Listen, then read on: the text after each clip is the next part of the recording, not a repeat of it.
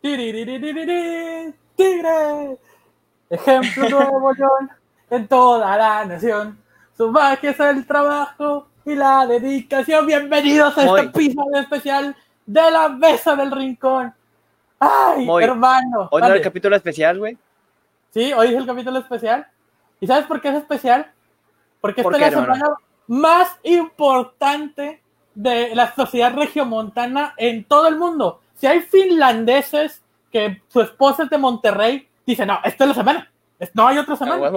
la semana de elecciones, no. La semana de Navidad o el Año Nuevo nos vale gorro. Esta es la semana importante en la ciudad de Monterrey y es porque el día sábado la siete veces heroica Universidad Autónoma de Nuevo León, el equipo de Tigres, el equipo del pueblo, el equipo de la ciudad, el primero y más campeón de Nuevo León se enfrenta a los Rayadetes en la cancha del BVA.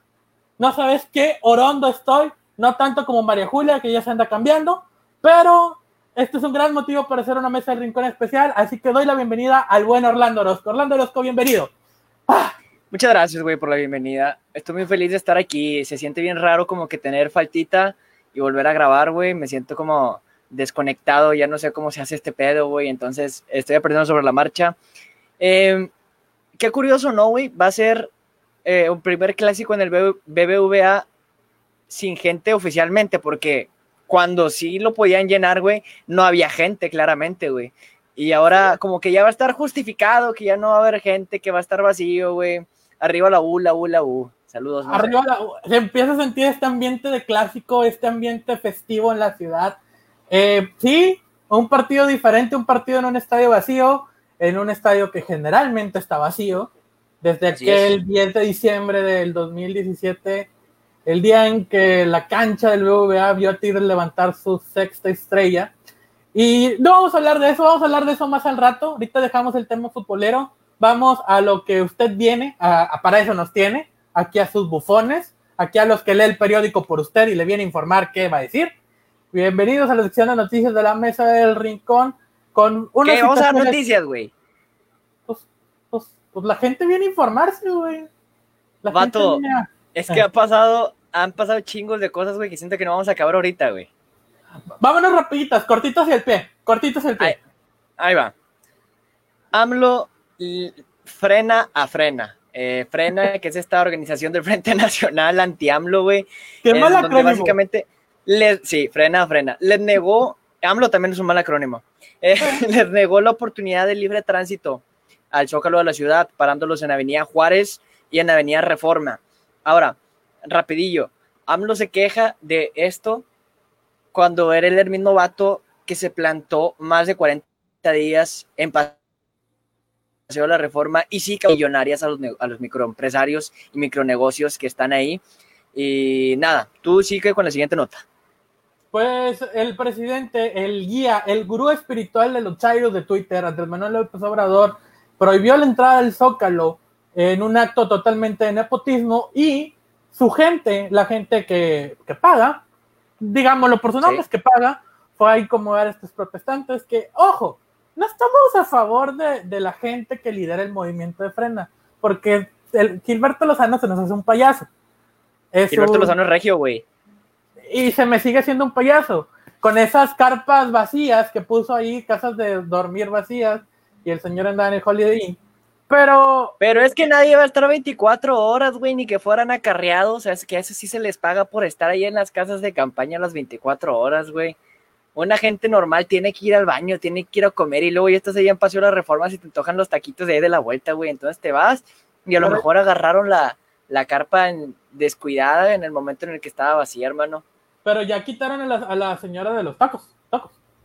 Tacos O sea, ya perdió su trabajo Ana Gabriela Guevara. Entonces, compadre, eh, pues qué triste, ¿no? De que no nos podrá caer, bueno, a mí peculiarmente no me cae bien el señor, pero está en todo su derecho de protestar y el principal llorón de Palacio Nacional fue el decir, no, yo no quiero gente gritona aquí afuera.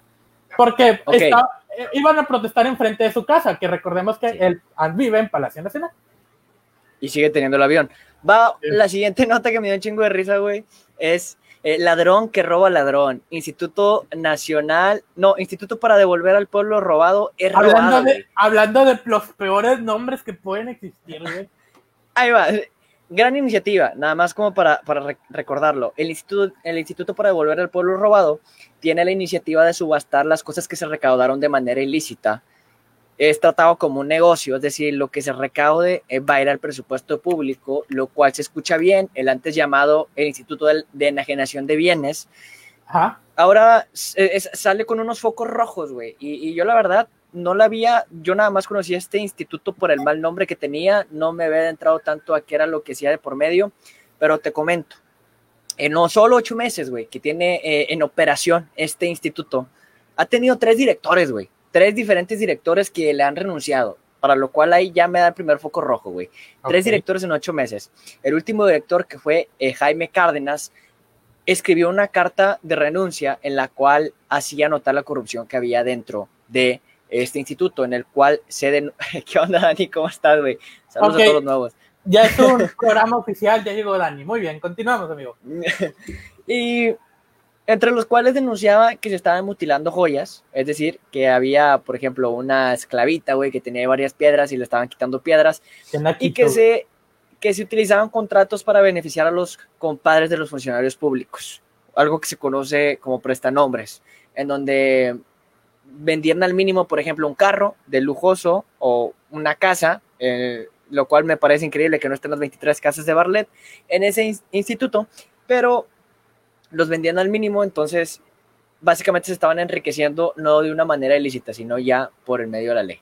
¿Qué Ahora, pregunta, ¿te acuerdas que se compraron boletos de la rifa del avión con el dinero obtenido por el Instituto Nacional para devolverle al pueblo lo robado? 500 mil pesos. 500 mil, no. 500 millones, 500 millones, de, pesos decomisados por la FGR. Así es, Ahora, entonces, están robando dos veces, güey, dos veces están robando la, sumatoria, digo, este es un caso increíble, güey, la sumatoria de lo que se ha documentado solamente en estos tres meses que estuvo el Luis eh, Cárdenas, el, último director, fueron aproximadamente 200 millones de pesos, güey, lo cual es un chingo para lo que se ha recaudado. Imagínate que esos 700 millones de pesos se hubieran utilizado para realmente el presupuesto público, para realmente cosas interesantes. Yo creo que estaríamos hablando de otra nota un poquito más interesante. Nos vamos a lo siguiente, amigo. Eh, te encargué una investigación, güey, que me resolviste increíble, que es sobre la contratista favorita de Andrés Manuel López Obrador, güey. Por aquí tengo ah. el nombre, ya te lo voy a documentar. Sí, porque eh, los nombres tú sabes que nunca me acuerdo, güey. Esta contratista, Yasmín Adriana Bolaño López, que no hay mucho de la vida privada de esta contratista, no sé si tiene nexos de sangre con la actual administración, pero pertenece a la cúpula de esas personas que se han enriquecido ilícitamente. Ahora te comento. Yasmín Adriana Bolaño López, mejor conocida como la persona que hizo el cierre de campaña de AMLO en el 2018, cuando este ganó las elecciones, hizo un macroevento, el cual costó 136 mil pesos, que era aproximadamente para 70 mil personas, lo cual se escucha bien, güey, que festejen. Aquí viene lo gacho, esa solamente es la punta del iceberg, güey. Ok. Solo en estos dos años, güey, que van de administración de AMLO, güey, esta morra, esta microempresaria, se ha enriquecido con más de 100 millones de pesos. Y te los voy a desglosar poco a poquito. Iniciamos con el cierre de campaña, que son 136 mil pesos. Ahí ven haciendo la cuenta, güey, casi 150. El primer grito de independencia de Andrés Manuel López Obrador, que fue en el 2019, costó 9.5 millones de pesos. Ok, llevamos 9,650. Ahí va.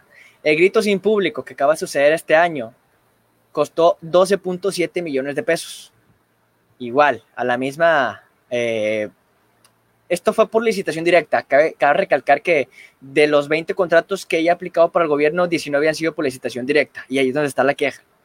Ok, ya llevamos 9.5, 12.7 y 136 mil pesos.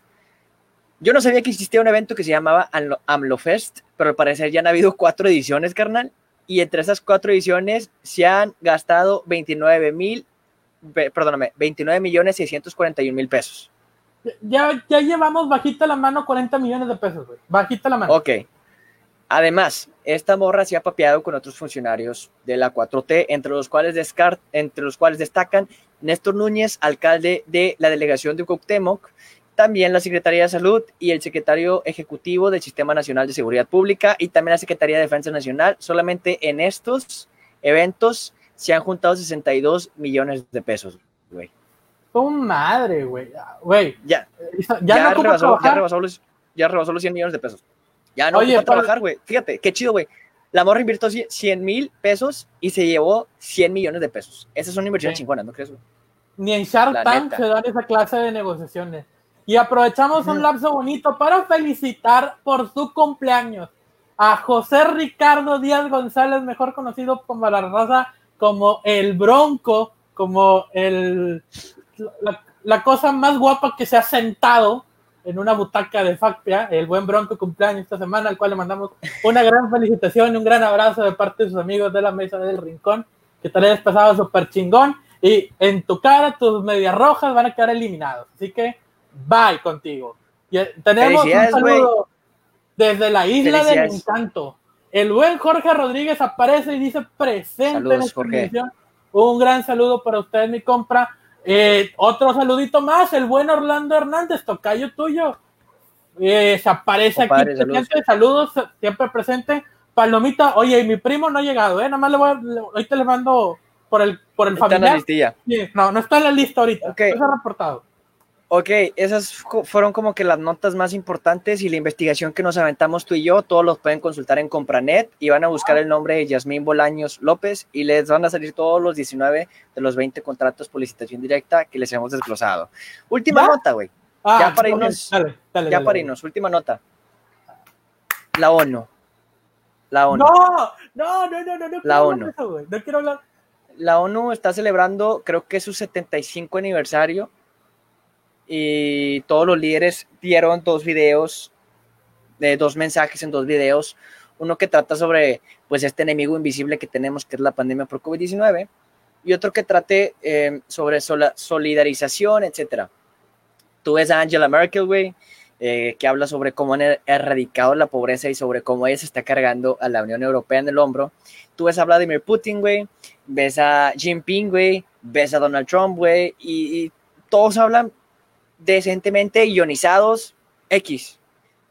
Sale Andrés Manuel López Obrador, güey. No, no, no, no. Espérate. Uno, no sé si el vato tenga un asesor, güey, pero tenía como el cuellito de, salido del traje. no, me voy a fijar en eso, güey. No sé por qué al vato se le hizo bueno decir, güey, que Benito Mussolini, el fascista, se puso Benito. dictador. Sí, dictador, se puso Benito porque su papá se inspiró en Benito Juárez porque lo admiraba mucho. No sé, güey, si eso era un chiste, güey, qué pésimo humor, güey. Déjame decirte, qué pésimo humor, güey. Ni Luisito lo otro, esos chistes tan malos No, güey, ni Luisito, güey. Y ahí va, lo otro, ya lo último, güey. Les volvió a recordar, no, tocó el tema del coronavirus, pero bien leve, como tres minutos, y en lo otro, en lo que te estoy contando, se aventó más de 15 minutos, güey. Nos habló sobre el avión presidencial.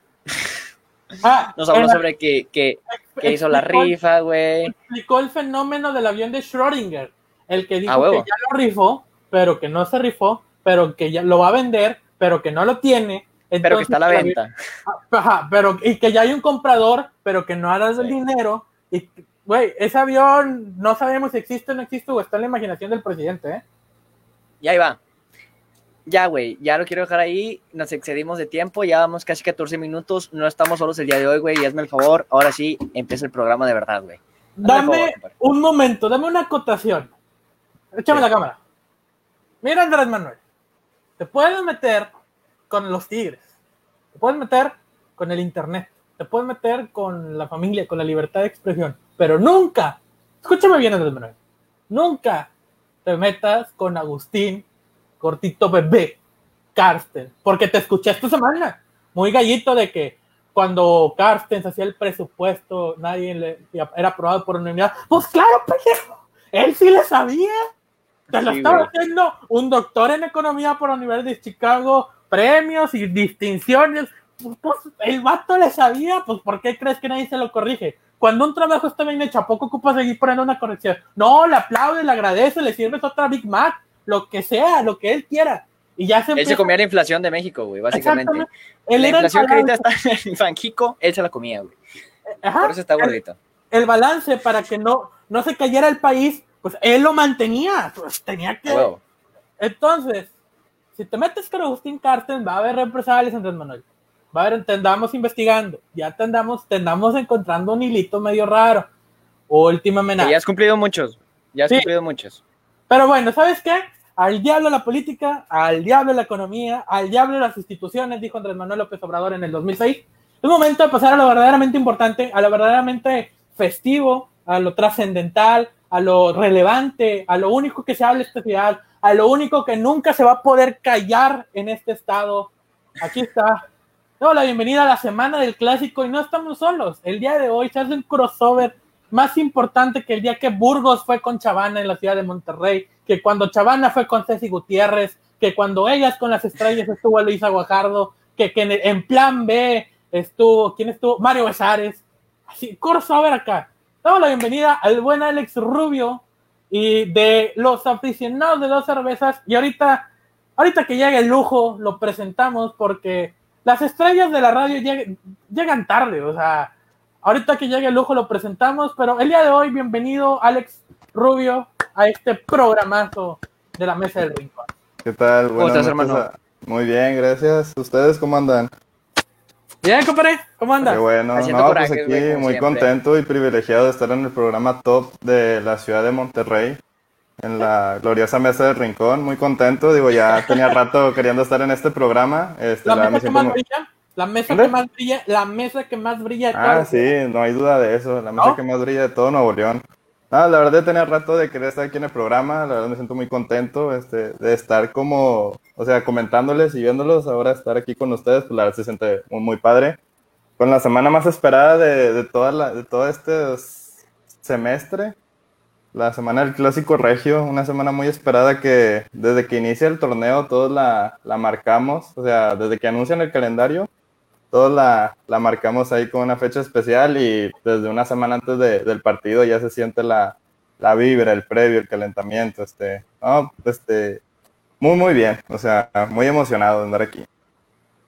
Tengo una pregunta para ustedes, güey.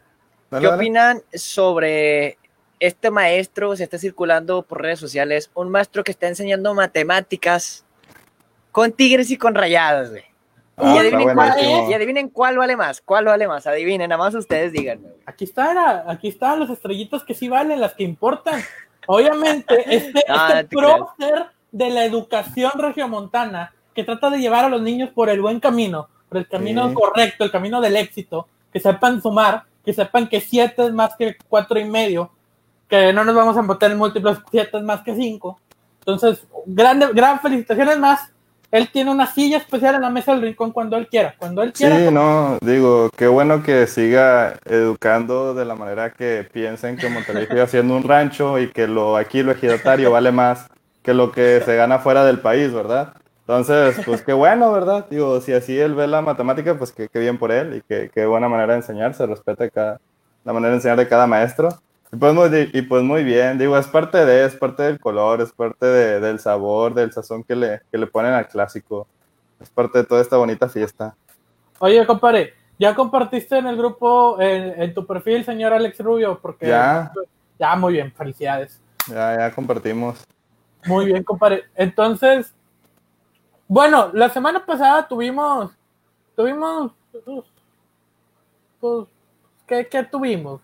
Los Raiders ganaron, güey. Un partido. Ah, los Raiders ganaron. Los, Raiders ganaron, güey. Super. Los Dos, dos juegos al hilo, güey. Se siente los raro. Los vaqueros le dieron la vuelta, ¿no, Orlando? Sí, güey. Los vaqueros, buenísimo juego, güey, que se aventaron de venir perdiendo 10-0, ganaron por 10 puntos, güey. Ganando en los últimos 3 segundos con una, con una patada. Fíjate que te tenía una pregunta, Orlando. En, en, el primer juego de los vaqueros, ¿por qué no patearon? O sea, me quedé con esa duda de haberlo mandado a, pues no sé cómo se le al mexicano tiempo extra, la verdad no sé, pero estaban a, un gol de campo. Alto, alto, alto, alto, alto, alto. Es un honor, es un privilegio, es un deleite presentar al único, al único lujo del micrófono. Damos la bienvenida al buen Rafael Quiroga que se está conectando en este momento. Ahora sí, casa llena, corazón contento, compadre. Quiroga, bienvenido. Buenas noches, eh, Moy, Orlando, Alex, un gusto estar con, con ustedes aquí en, la mesa del rincón. Un placer que, me hayan invitado y bueno, ya aquí estamos para, para hablar de los temas que sean necesarios. Se me está yendo la señal. Eh, ahorita me integro. Ustedes no se apuren, ustedes platiquen. Pues oficialmente ya estamos completos. El buen Rafael aparece y dice presente. Sabemos que las celebridades, que las estrellas del micrófono son. Tenemos que esperarlas, tenemos que. Son artistas, los artistas de la comunicación. Entonces, qué bueno que ya llega Rafael, todo bien. ¿Cómo ves esta semana del clásico? No, digo, sabemos que, que se, acá en la ciudad es la, la, semana más importante o la más esperada en, en cualquier ámbito, ¿no? Ya sea deportivo, social, el clásico regiomontano como tal abarca el, el, el 100% de la población. Te gusta o no te gusta el fútbol, seas hincha, no seas hincha, seas hombre, mujer, lo que sea, el clásico regiomontano te atrapa en cualquier aspecto. Entonces, insisto, es la, la, semana más importante, la más esperada y creo que se está viviendo como tal, ¿no? Oigan, traigo un tema extra de fútbol, güey. No sé a ver si ustedes me pueden resolver esta pregunta, está fuertecita. Siempre en los clásicos regios se levanta un poquito la violencia en la ciudad. ¿Cómo creen que se va a vivir hoy que las personas van a estar en sus casas, que no van a poder estar en el estadio, que no van a poder vivir esta rivalidad hombro a hombro, güey? Que de alguna manera se va a extrañar, güey, porque fomenta la competencia y la competencia siempre es buena para todos, güey, porque siempre nos hace ser mejores, güey. Pero respecto a los temas de violencia, ¿cómo creen que se va a vivir, güey, fuera de la cancha? Yo creo que va a ser muy mínimo. O sea, de hecho no debe de haber, en ninguno debe de haber violencia. Es lo que evidentemente todos nos esperamos. Lamentablemente hay gente pues que no lo entiende de esta manera, que piensa que los jugadores, directiva de Tigres o Monterrey les van a agradecer por agradecer puñetazos, por gente que ni los hacen en el mundo. Entonces, creo que en esta ocasión no va a haber. No va a haber porque se supone que todos debemos estar en casa, se supone que todos debemos estar encerrados. Entonces, creo que debe de ser cero el número de, altercados, de incidentes, en caso de que llegara a haber, que malamente hay. Ha estado manchada la historia de los clásicos por violencia, malamente, pero pues esperemos que no. Yo, yo espero que sea cero y así lo veo. No sé, Moy, Rafa. Quiroga, adelante. ¿Sabes qué pasa, Orlando? Eh, digo, mencionas que, que, normalmente el clásico es generador de violencia y no es tanto así. O sea, si te pones a ver partido por partido, son malos partidos con saldo blanco que con violencia. Lamentablemente, esos aspectos que hay o que ha habido de, de violencia, este, tal vez sí llegan a manchar lo que significa el clásico, pero yo te, te puedo asegurar que cualquier rivalidad del mundo, sea del deporte que sea, no específicamente fútbol, genera fricción, genera incluso conotas de violencia. Insisto, no nada más fútbol, no es nada más Nuevo León, es en cualquier deporte del mundo. Entonces, eh, lamentablemente, aquí en, Nuevo León tenemos este, uno de los casos más fuertes de violencia que pasó en Aztlán, que creo que en nivel nacional es de los más fuertes que ha habido insisto, lamentablemente pasó aquí, pero eh, el hecho de que haya pasado una vez no significa que el clásico regio sea sinónimo a violencia.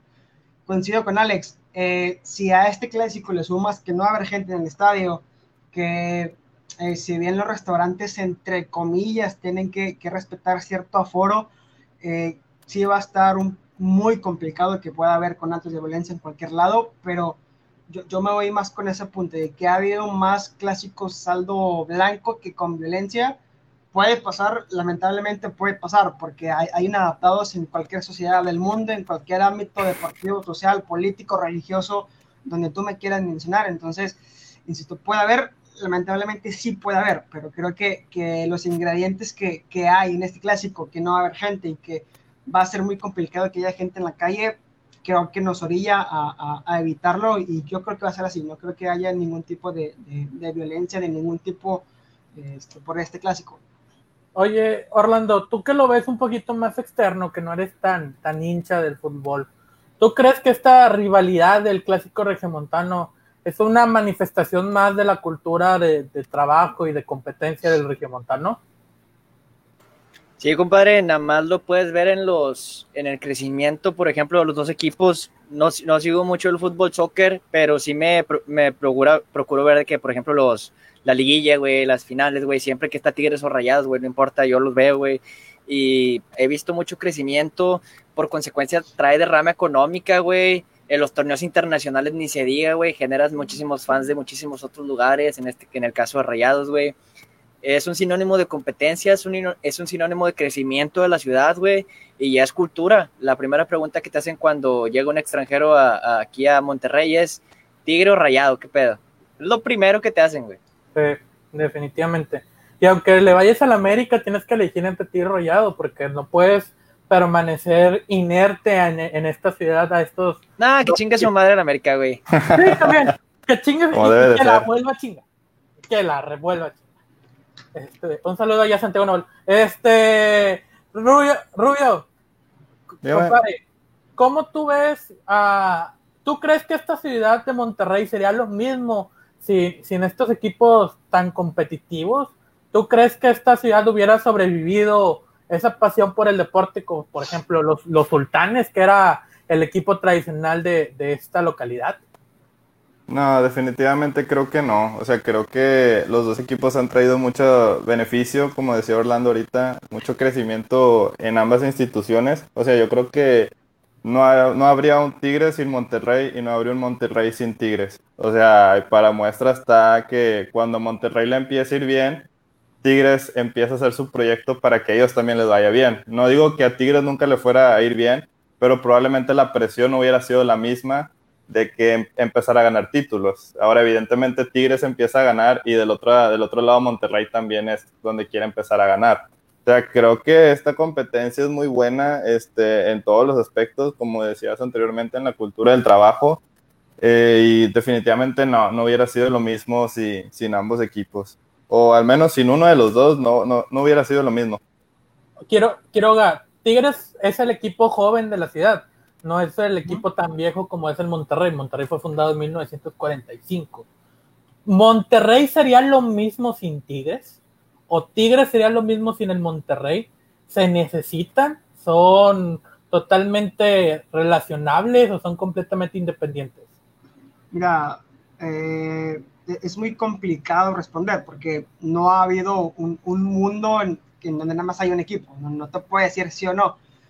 Pero lo que sí me queda claro es que no se complementan, no se complementan porque, eh, pues, simplemente, digo, hoy, hoy, está muy en, en, redes sociales la diferencia entre ligas nacionales y CONCACAF.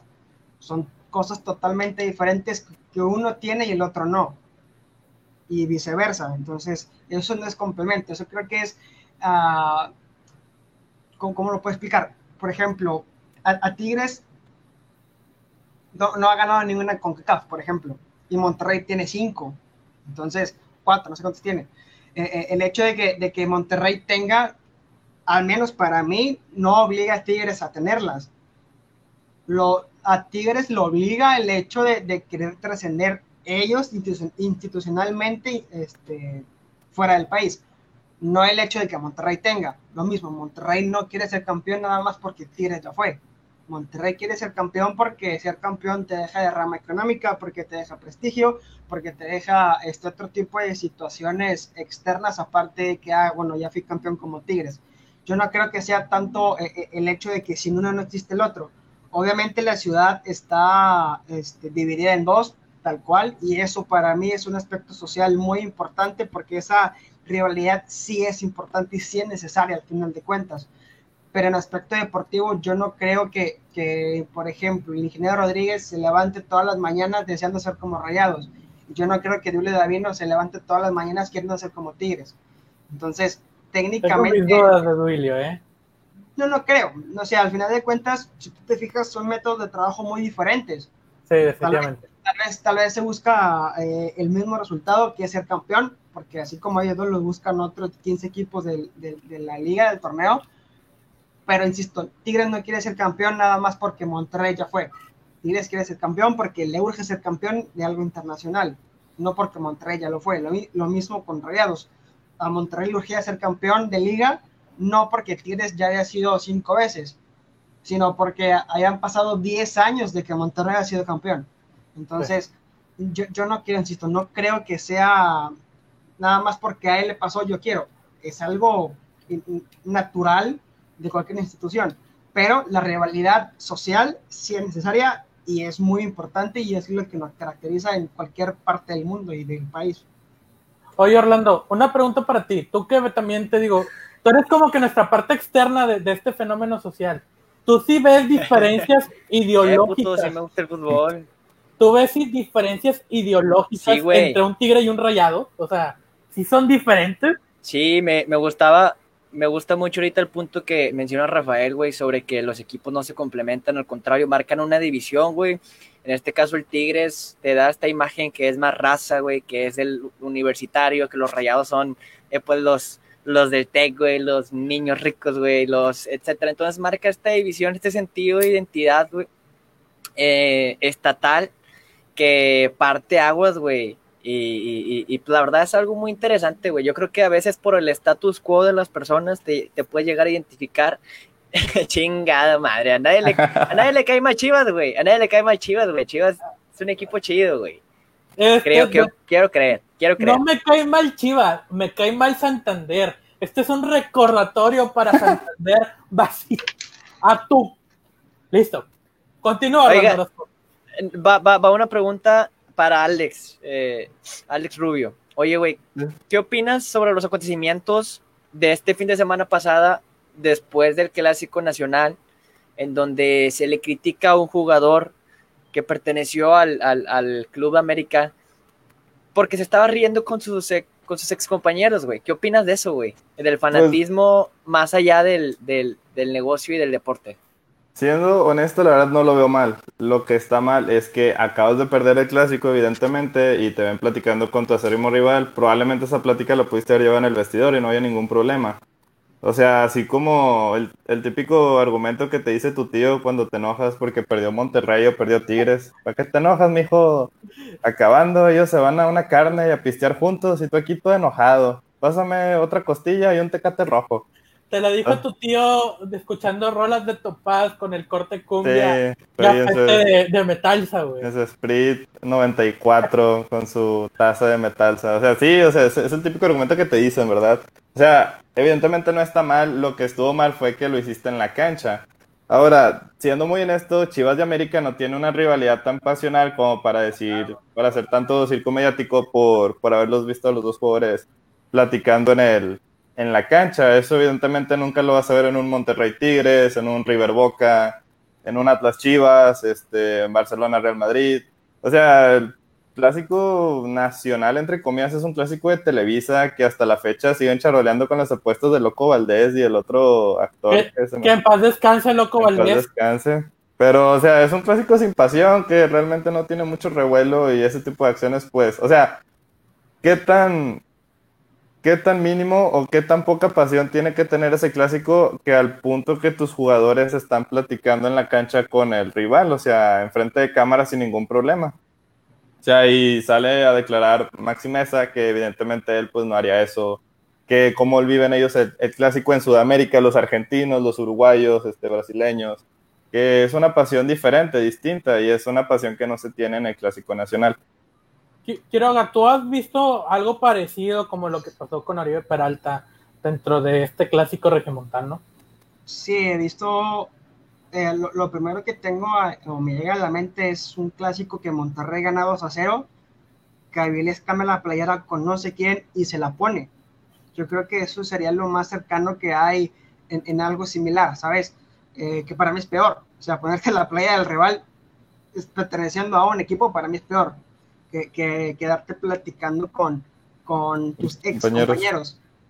Eh, coincido con Alex en el punto en el que no tiene nada de malo, pero sabemos que en el mundo de fútbol la rivalidad es muy importante, el, ese sentimiento de pertenencia es muy importante. Entonces, si después de, perder un partido tan importante como lo es un clásico, a ti te ven riéndote con el rival, obviamente, y, y las críticas están bien ganadas, eso me queda claro pero por ejemplo aquí en Monterrey hay un caso muy particular que es el de Gido Arevalo y Walter Gargano.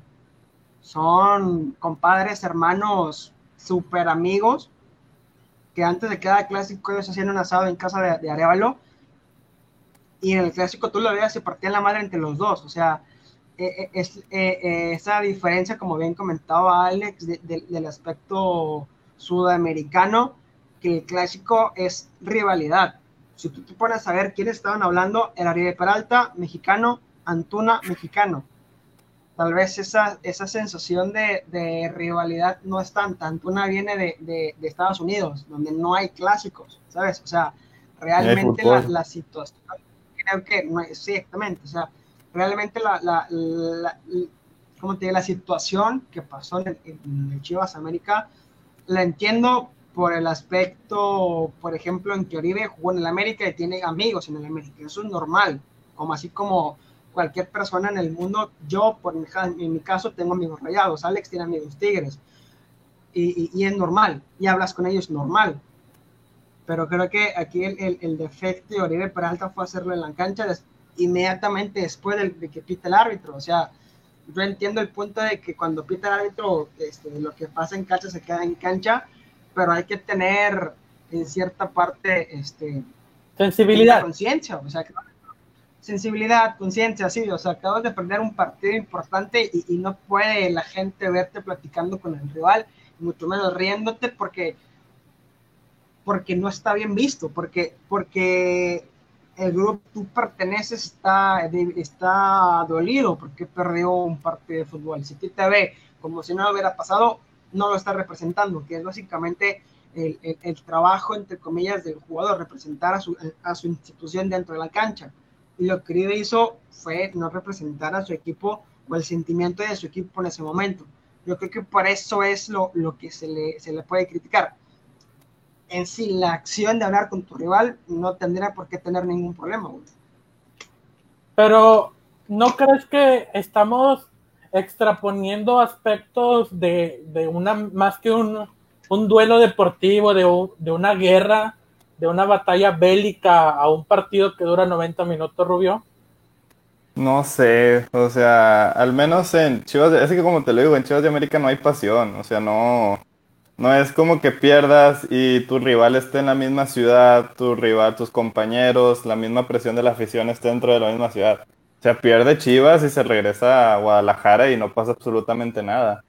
O Pero sea, aparte, seamos bien honestos, América es papá de Chivas, güey.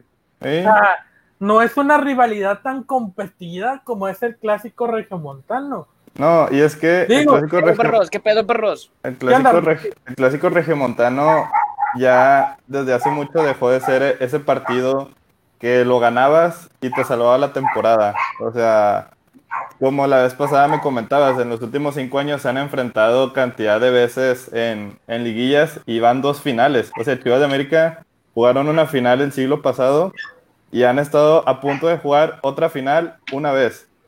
Tigres y Monterrey en esta década fueron dos veces en el 2012 que Tigres no pasa, en el 2014 que Monterrey no pasa, en el 2017 que ya es la primera y en el 2019 se vuelven a ver la cara ahora en otra final, en otra, o sea, en una confederación, o sea, toda una confederación te la trajiste a una final de barrio y toda una final de liga te la trajiste igual a una final de barrio.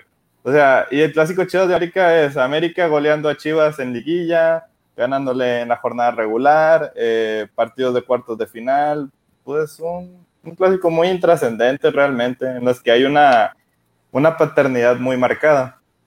Oye, eh, tú sabes que en este programa, Orlando Orozco, manejamos mucho el, el regionalismo del norte contra el centralismo, contra oh. esas decisiones autoritarias. El fútbol también es una manifestación de las culturas.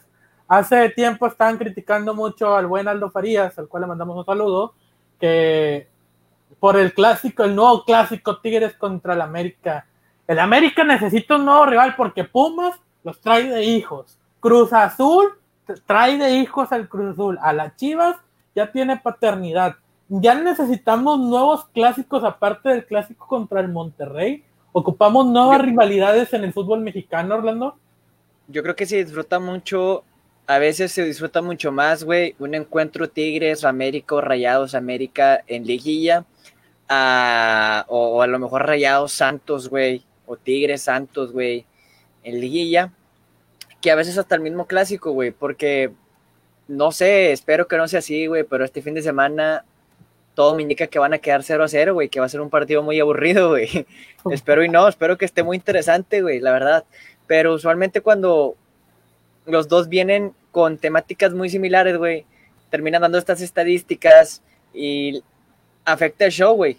No nutre, no le da carnita, güey, no te da motivos para juntarte a hacer la carne asada, güey, no te da motivos para reírte de tu compadre, el vecino, güey.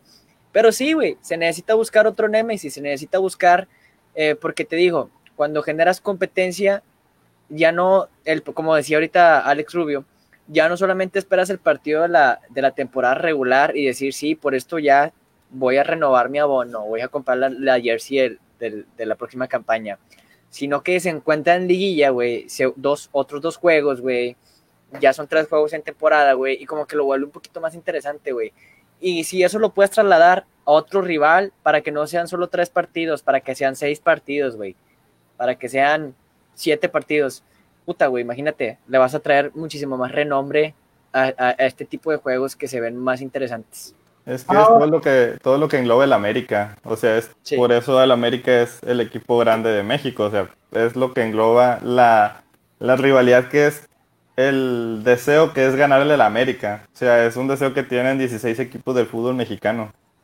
Sí. Definitivamente, el América sí. Eh, yo creo que el América con todo el respeto que todo el mundo me merece. Que chingue su madre. Aparte, es el único equipo grande del fútbol mexicano. No, no, no, no creo que haya otro equipo que tenga tanta importancia por los demás clubes como el América. Y pues sí es el equipo más ganador, es el equipo odiado, es el equipo que siempre tiene trascendencia. Porque las Chivas puede ser un equipo bastante gris. Chivas, ¿cuántos torneos tiene sin calificar a liguilla la Chivas Reyes de Guadalajara, Alex? Desde el 2017, pues. ¿no? Desde que quedaron campeones. 17, sí, por ahí, una ahí que no recuerdo, pero se me hace que sí fue la última. Ha sido intrascendente el, Club Deportivo Guadalajara. Es, un, equipo que. No ganaron una Copa MX, güey, después de quedar campeones. Eso fue antes. Una Copa MX. Una Copa y una Conca. Las ganaron seguidas. Fue la Liga, la Copa y luego la Conca. que fue la era de Matías. Sí, ándale. La era de. Creo, que esta Jesucristo. De la, de la época de Almeida. De Pesaro, de Te voy a decir una cosa, güey. Ya, Discúlpame, pero el uniforme más bonito de la Liga MX, güey, de una marca que se renueva, es el de la Chivas, güey. Déjame decirte que es el uniforme más bonito, güey. Al menos que, se permanece constante, güey. Porque en el de la América, güey, a veces Tigres o Rayados parece que tienes tapizado toda la publicidad, güey, en el pecho, güey. De la América no, usualmente son diseños muy, muy limpios. ¿Sabes qué dos uniformes me gustan mucho? El del Puebla, eh, la camisa del Puebla me gusta bastante, la franja azul, y las de Querétaro. Querétaro también saca uniformes bastante elegantes, bastante sobrios. Fíjate que a mí los uniformes que me han gustado mucho son los del Atlas. Los ah, relaciono mucho con los del Milan. Son muy, uniformes muy bonitos. Rosoneros. Oye, compadre, y, ya para seguirle con este tema del clásico y entrar un poquito más en la cancha, pues los equipos del norte son los referentes del país. Son los que empezaron a contratar caro, los que empezaron a traer figuras. Después de esa época del América, que el América, pues sí recordamos los noventas del América, con Villic, con Calucha, con Martelotto. Después de esto se apagó y, revivió con la inversión de CMX FEMSA, Rubio. Sí, o sea, creo que las últimas contrataciones top han estado aquí en el norte. Este, desde hace 10, 11 años, Suazo, Lobos, este, Guiñac, Funes Mori, Pavón, Damián Álvarez, este, no, y te puedo seguir nombrando cantidades de jugadores. Y es que aquí está el, o sea, es que aparte de la pasión, aparte que te enfrentas en finales, aparte que te ves en liguilla, que tienes seis clásicos por año, te enfrentas las dos nóminas más caras, eh, los jugadores 1 y 2 de su posición de la liga. O sea, es, o sea, abarca algo más que es la calidad, o sea, el fútbol champagne, como le llaman. O sea, es... ¿El dinero gana finales? Mm, sí, se me hace que sí. Al final hacen la diferencia. Sí hacen una diferencia porque, por ejemplo, me resulta muy interesante ver la estructura de la UEFA Champions League que acaba de pasar, güey, del PSG, güey, que es una nómina carísima, güey, a un equipo que se fue trabajando como lo es el Bayern München, güey, Y Pero, la verdad, ¿sabes cuál es la diferencia, Orlando? Que en la Liga de Francia es, por ejemplo, el PSG, como si tuvieras aquí un equipo combinado de Tigres y Monterrey, y los demás equipos son el Atlas, la sub-20 del Atlas. El correcaminos, güey. Sí, o sea, es un nivel de competencia muy mínimo en los que todos los partidos los ganan 8-0. Y luego cuando salen a enfrentarse al, al parejo, al top, con, con equipos de igual nómina, del tú por tú, se ven muy chicos, o sea, son muy intrascendentes. Entonces creo que la competencia de la Liga de Francia también afecta mucho a que el PSG no dé ese extra en Champions. Por eso el, el emblema que tenemos cada vez que pasa un partido de estos donde el chico le pega al grande, tenemos la frase de Rubio, los, millones. no funcionaron. Los millones no funcionaron. Oye, hablan ya, ya que mencionamos esta frase célebre, los medios de comunicación locales, porque los nacionales todavía no le dan la importancia que merece el clásico regiomontano, ya que se reincorporó el buen Rafa Quiroga. Los medios locales realzaron este partido al nivel de importancia que tiene aquí. Específicamente, pues ya sabemos, el, viejo que en paz descanse, don Roberto, Sí, creo que sí, creo que poco a poco han sabido llevar la situación, cómo calentar el clásico. Evidentemente, de la noche a la mañana iba a ser muy complicado encontrar a alguien como Don Robert, como Castillejos, que calentara el clásico, que le generara la polémica, más por el lado de Don Robert. No, de la noche a la mañana ibas a encontrar otro, evidentemente, para muestra está que hoy en día en su programa tienen cinco o seis personas, o sea, de antes de ser un programa de uno. para hacer el Entonces, antes de tener a uno, ahora tiene cinco o seis personas haciendo el jale de uno. O sea, creo que poco a poco han ido trabajando y creo que también las circunstancias en las que han ido, se han enfrentado Tigres y Monterrey, ha ayudado a que los medios también le den, le revivan esa esencia, esa pasión que antes le metían antes del clásico con Don Robert, ¿verdad? Quiroga, ¿tú, ¿tú crees que... ¿Sí me escuchas bien, Quiroga? Sí, sí, sí.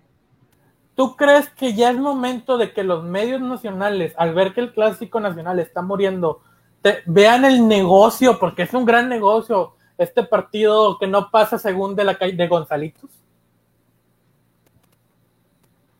Ah, no sé, este, por ejemplo, y, te la pongo tan fácil. Esta semana en televisión nacional se está hablando mucho más de clásico joven, que también se juega el sábado, que es América contra Cruz Azul, por ejemplo.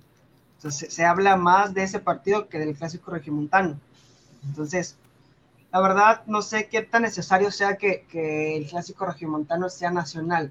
Realmente no sé qué tan, qué tan bueno podría ser. Simplemente en su nombre lo lleva, clásico regio. Esto es algo que nos identifica a nosotros como localidad. Y no es necesario que, que sea eh, mostrado a nivel nacional porque ni a nosotros les importa ni a ellos les importa. Entonces, no sé qué tan necesario sea. Yo estoy encantado con el clásico en cuestión social. Lo que genera en la ciudad este partido que dura 90 minutos no lo genera nada más. Nada más. Ni un otro, otro evento deportivo, ningún otro evento social, ningún otro evento político genera lo que el clásico genera. Entonces, no sé qué tan necesario sea que, se exponga a nivel nacional, porque insisto, a ellos no les importa si dentro de, nuestra localidad es, es, suficiente. Tal vez estoy sonando este, un poco, digamos, ranchero o, o algo este, localista, pero para mí no es necesario que, que venga gente de afuera a decirnos que sí, que no, de una fiesta que es meramente propia.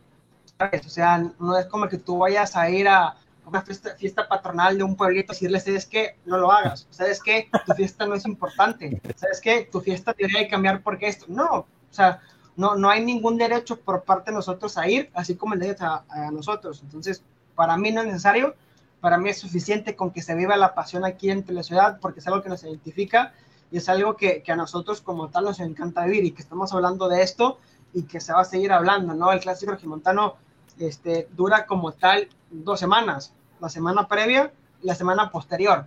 Entonces, eso es algo que nosotros nadie nos va a quitar y así lo, lo apruebe quien lo tenga que aprobar y lo tenga que desaprobar quien lo tenga que desaprobar, no va a cambiar. Entonces, para mí, así el clásico está muy bien y no tendría por qué ser diferente. Orlando, Orlando, tú y yo, generalmente este programa trata de temas políticos, de temas sociales, económicos, un programa que generalmente manejamos información, pero el fútbol es para mí, en una opinión... Te voy a tocar, te voy a tocar un tema, güey. A ver. Te voy a tocar un tema. Los clubes de fútbol Monterrey están perdiendo la oportunidad de traerse el único juego de la, de la NFL que se juega en México en el estadio de los Rayados, güey, ya estarían haciendo las modificaciones, güey, para las adecuaciones. Se lo están perdiendo, güey, porque aquí es donde está el negocio, aquí es donde está el billete, aquí es donde puedes traer derrama económica. Tiempo, esa sí. no allá, güey. Esa sí te sé por qué es. Esa, esa tengo información exclusiva, güey, desde las oficinas centrales del Club de Fútbol Monterrey, porque no llega la NFL aquí. Y es una cosa bien boba.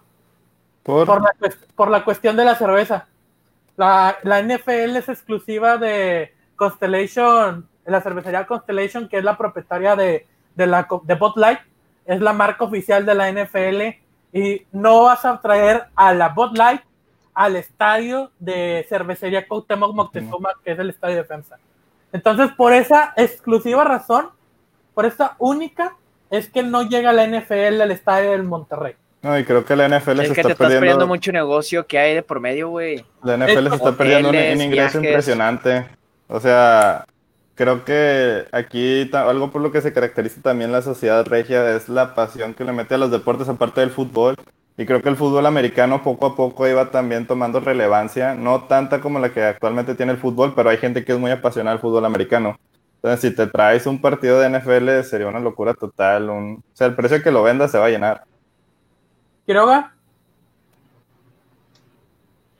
Sí, sí mira, eh, hay muchos aspectos de, de, ese tipo en el mundo del deporte que el negocio está por encima de, de cualquier aspecto deportivo, ¿no? Entonces, digo, sus razones han de tener. Realmente coincido con Alex, un, un, un partido de NFL sería la locura en la ciudad. Ya hubo recientemente uno de, de, ligas mayores de béisbol, que fue la locura. Ah, sí, yo estoy ahí. Imagínate uno, imagínate uno de NFL, ¿no? Que, que la gente regiomontana se debe también por el fútbol americano. Por, entonces, sí, coincido en que, en que tal vez no, no es una decisión 100% acertada, pero la gente que toma esa decisión, sus motivos hay de tener y, y, y está bien, ¿no? Al final de cuentas, hay NFL en México, que, es, digamos, lo importante yo, al menos para mí como, empresa, este, el jugar en el Estadio Azteca tampoco me desagrada. O sea,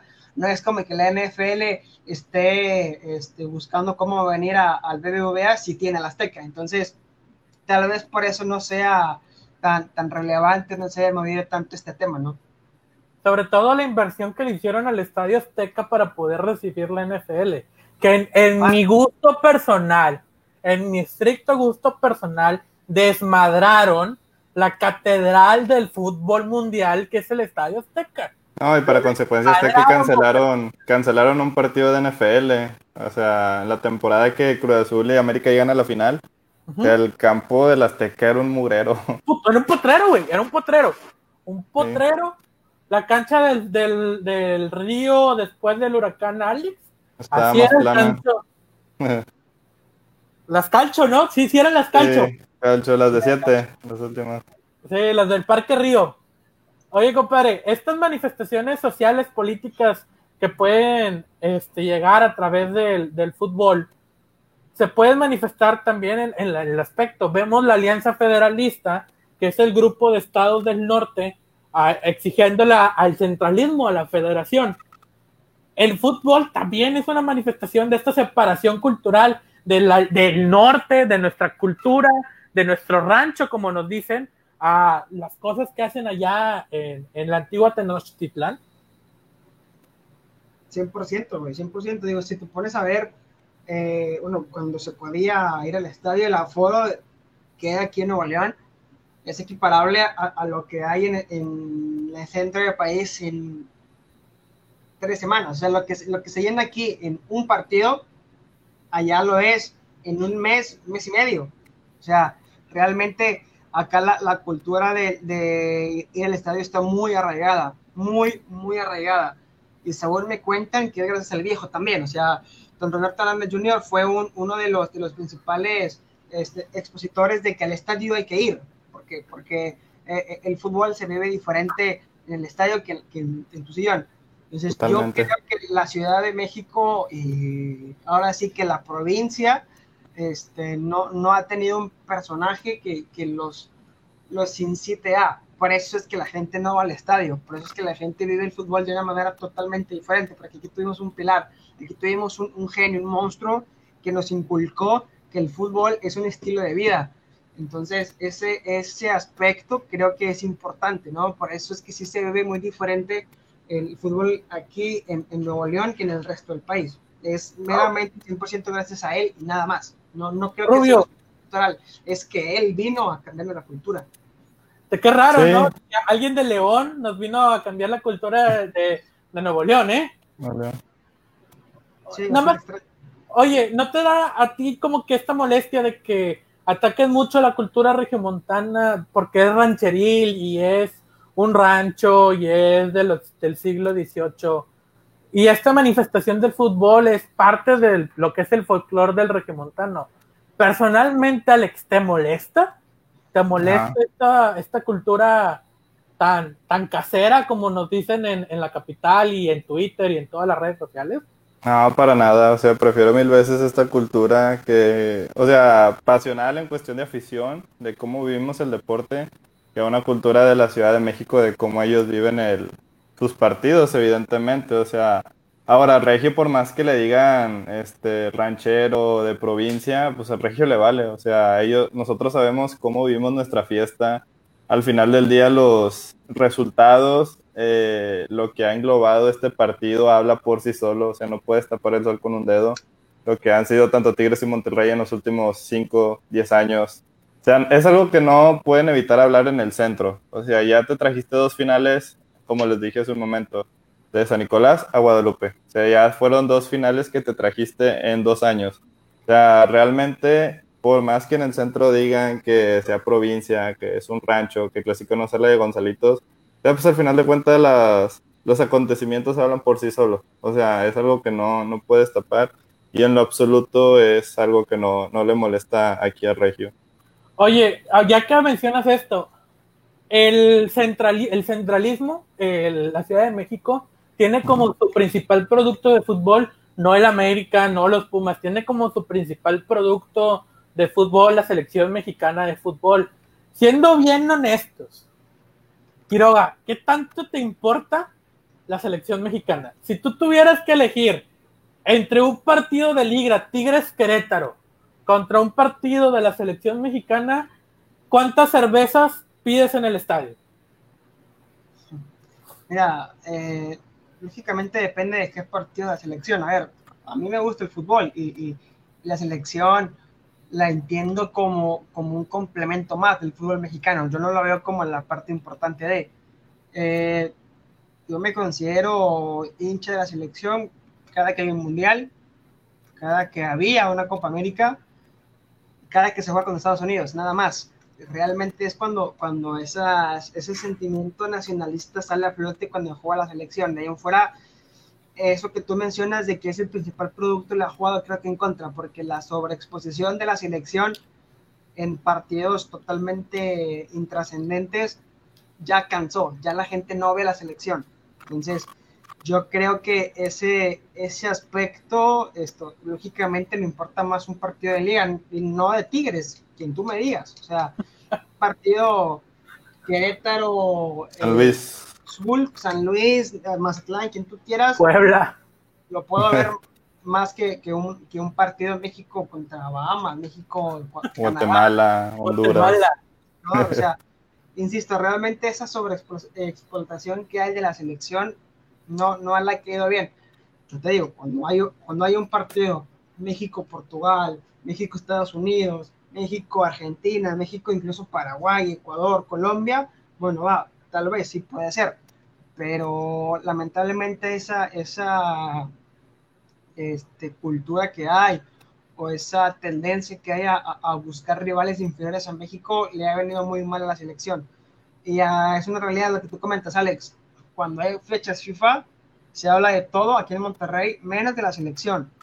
nada. O sea, cuando hay un partido eliminatorio, se habla de todo menos de la selección. O sea, realmente no está muy arraigado ese sentimiento nacionalista en cuanto a la selección, porque, a ver, acá nos sentimos regios antes que mexicanos. Entonces, sí. eso, es muy importante también. Eso, eso implica mucho. Acá eh, nos ponemos la, la, la, la, playera de México, nos ponemos este, el, la vestimenta mexicana cada 15 de septiembre y nada más. Es que, ¿sabes cuál es también el problema, Rafa? Que la selección también la han tenido muy centralizada y creo que eso también alejó un poquito a Regio de la selección. O sea, siento que en algún, en algún momento hubo talento en ambos equipos, tanto Tigres como Monterrey, para pues, llevarlos a la selección, evidentemente pero pues hasta hace unos 10 años todavía la selección era Pumas, América, Chivas y los europeos. Y realmente eran jugadores muy malitos o jugadores que no merecían estar ahí. y eso, también, y eso también alejaba, a, aleja en, a Regio de, de, ver a la selección. Pero es que creo que eso es normal, creo que es normal. Digo, si tú te vas, a, por ejemplo, a Sudamérica, Argentina, River Boca y los, y los europeos. Si tú te vas a España, Real Madrid, Barcelona y nada más. Si tú te vas a, a Italia, de Juventus y los que estén en Europa. Sea, o sea, realmente es normal. Lógicamente, cada liga va a, a buscar a, a, a sus jugadores que, que, estén en los, entre comillas, mejores equipos del, de, Pero, de sus ligas. ¿sí?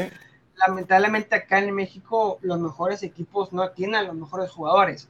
Y, y sabemos, y, y, es un secreto a voces, que, que las convocatorias ya están incluso hasta dadas este, y, y patrocinadores. A, a, promotores, a, promotores, en lugar de jugadores. Entonces, eso también pega.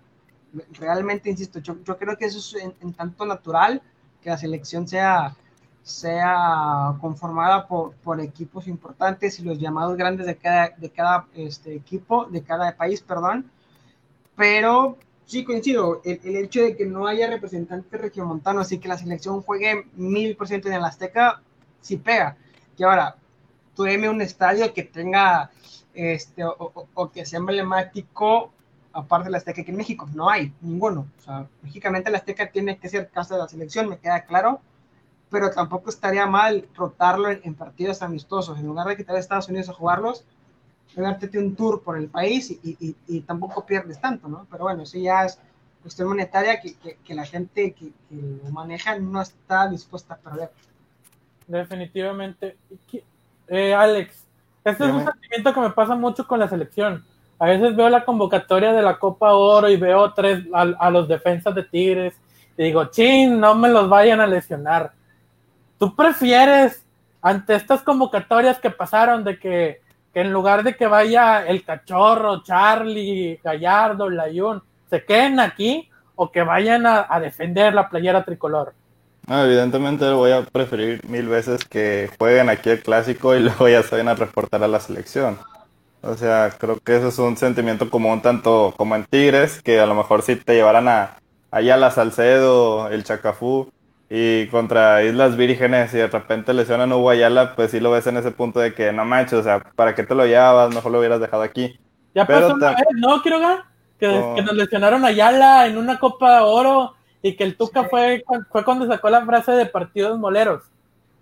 Sí, no, y sabes qué pasó también, por ejemplo, no, no fue como tal una lesión, pero yo me acuerdo cuando, cuando el Chepo La Torre eh, convoca a Manuel Viniegra, eh, le fue muy mal en su partido, la, la, la, prensa nacional lo empezó a criticar, lo empezó a bombardear de, de, críticas y desde ese partido a la fecha Vinegra desapareció. Entonces, eso también puede llegar a pasar, que, que el futbolista local, hablando específicamente de algún cantrano, puede ser Dueñas, Montes, no fue Viniegra, este, no lo que le hicieron a Lobos, lo, lo que, que le hicieron a Lobos, sí, totalmente de acuerdo también, o sea, ese tipo de, de actitudes que, que, a lo mejor no están tan acostumbrados también pega en el ego y en, en, en, muchos lados, ¿no? No, y es que así como, como menciona Rafa, hay jugadores que van a la selección y, y repuntan, hay jugadores que van y se les acaba la carrera, como mencionaba el caso de Viniero, o sea, que, que fue la prensa se lo comió y ya no volvió a ser el mismo. Yo me acuerdo de, de un partido de selección cuando en la en el interinato primero de, de Ferretti, que todo que Ferretti se lleva a su principal hijo de Tigres en ese momento, que se lleva a la Palmera Rivas Pues porque pues, era la palmera, pues era el relevo y que lo mete en el partido trascendental contra Estados Unidos y te termina. Lo pone, capitán, güey, o sea. Exacto. Le quita el cap... ¿Quién era el capitán? Le quita cuando sale Rafa Márquez, el que entra es, es Rivas, ¿no, güey? No me acuerdo, realmente no me acuerdo, pero ya que Rivas tenga el gafete de capitán en selección, en su única convocatoria, te habla de, de, que muchas veces así se maneja la selección, ¿no? O sea, y no está mal, realmente, o sea... No, es que al final de es tu gente de confianza. Exactamente, te pongo, te pongo un ejemplo, el más mundial de Brasil, porque es hijazo de, de, Miguel Herrera y no le hizo para nada mal. Sea, Valenzuela fue un mundial, o sea, realmente no no, no lo veo mal que, que cada técnico tenga un jugador de confianza. Y tal vez por eso muchas veces la selección está centralizada, porque, eh, por ejemplo, el Chupo La Torre dirigió a Chivas, eh, Piojo dirigió a la América, este, Tata Martino pues vive en, la Ciudad de México, eh, lo hacía también Juan Carlos Osorio, o sea, realmente yo creo que Osorio fue de los que menos, menos centralizó en, en, sus convocatorias, pero bueno, es otro tema. Es, la, es el minuto 1 con 5. Es momento de Rafael Quiroga de alabar a Juan Carlos. Adelante, Rafa Quiroga. Sí, no. Para mí, para mí fue, fue un técnico que, hizo muy bien las cosas. Lamentablemente para él tuvo resultados algo escandalosos. muy escandalosos. Ruidosos, escandalosos que realmente no son malos, porque perder con Chile no es malo. Perder no, pero la forma. Pues es que lo que te digo, es, es el resultado como tal, es el resultado en cuanto a números, es un 7-0 que, que, pega lógicamente, pero si el partido se pierde 3-0, nadie dice nada. Alemania 4 en la Copa Confederaciones, Alemania te puede meter los que, los que ellos quieran. O sea, realmente. Sub-23. coincido, coincido, coincido.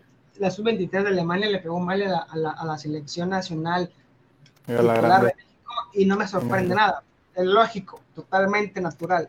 Y lo de Jamaica, eso sí es totalmente indefendible, eso no te lo puedo defender de, ninguna forma, entonces, este, de ahí en fuera yo creo que, que, a ver, también otra cosa, Osorio sería un, o es un excelente técnico de clubes, de selección no lo fue tanto.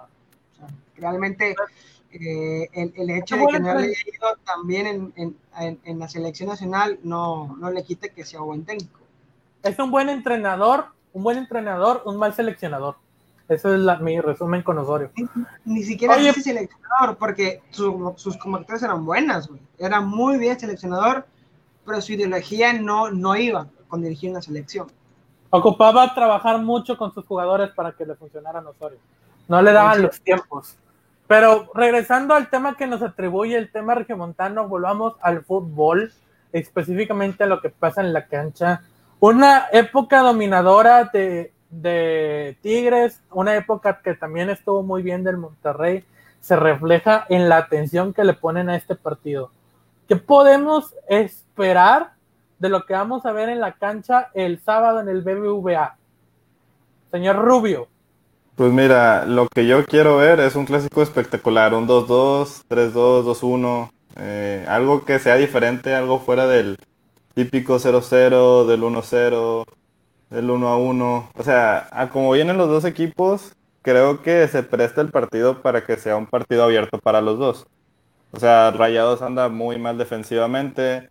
Este, Tigres ha mejorado un poquito más en el ataque, defensivamente ya tiene menos errores, pero espero porque que sea... Nahuel. Sí, porque, porque regresó Nahuel. Pero, o sea, espero un partido espectacular. Ahora, si me preguntas cuánto van a quedar, yo digo que 1-1 pero espero que sea un 2 a 2 o un 3 a 3, un clásico como los que teníamos en los 2000 este de 2, 3 a 2, 2 a 2, 3 a 3.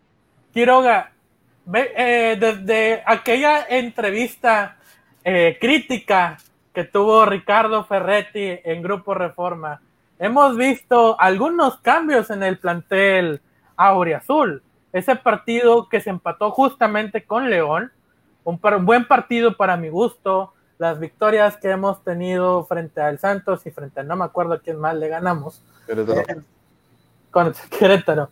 Hemos visto algunos cambios en, en el plantel ofensivo. se ve un poquito más alegre, más ofensivo el equipo de Tigres.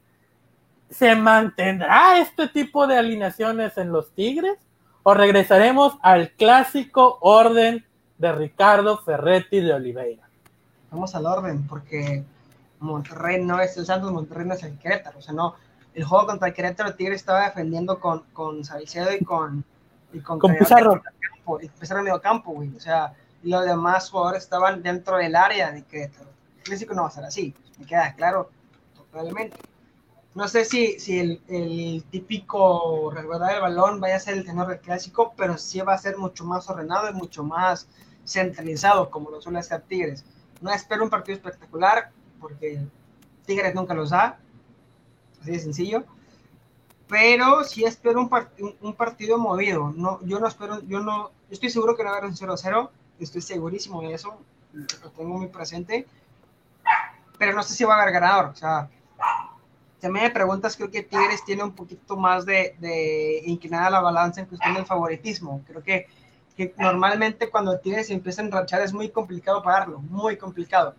Y Tigres ya se empezó a enrachar. Entonces, y yo creo que por esa situación Tigres parte como favorito, pero tampoco es la gran cosa. Monterrey viene bien también, eh, entre comillas, tampoco viene espectacular. Pero aparte de que están empatados en puntos, en goles, en, en todo.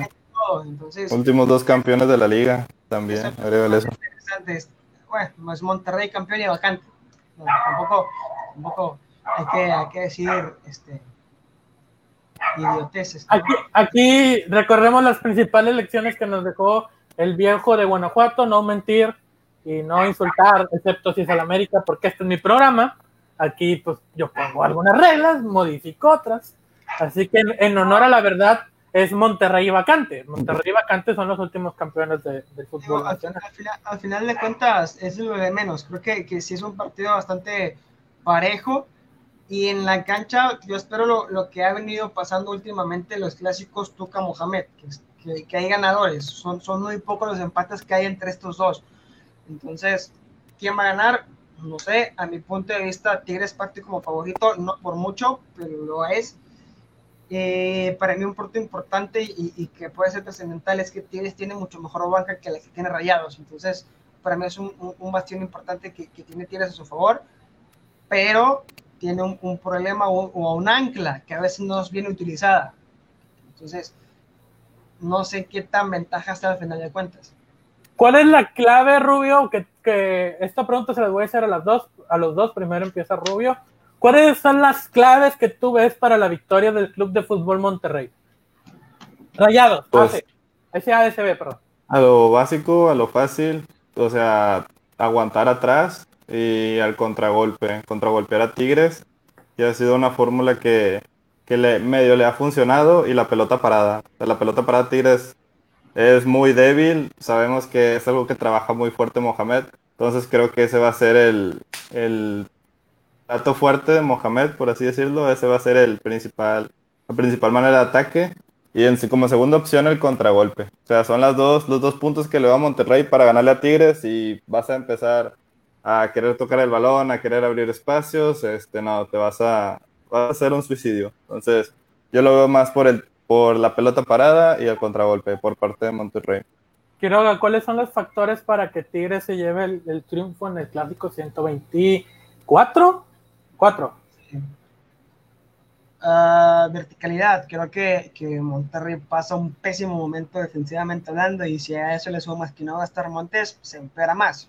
Entonces, yo creo que la verticalidad puede ser un, factor importante para que Tigres pueda, pueda ser relevante en el partido. Eh, no está en su mejor momento su, su bastión que es Nico Sánchez.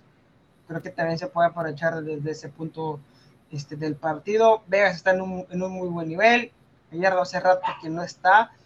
Eh, y Estefan que ha mantenido un, un nivel este, constante bastante interesante. Entonces, yo creo que, que la, la, clave está en atacar, en ser vertical, en buscar espacios, porque Monterrey está dejando muchos huecos y, y, el, el, encargado de cerrarlos está teniendo un pésimo nivel. Entonces, yo creo que es esa.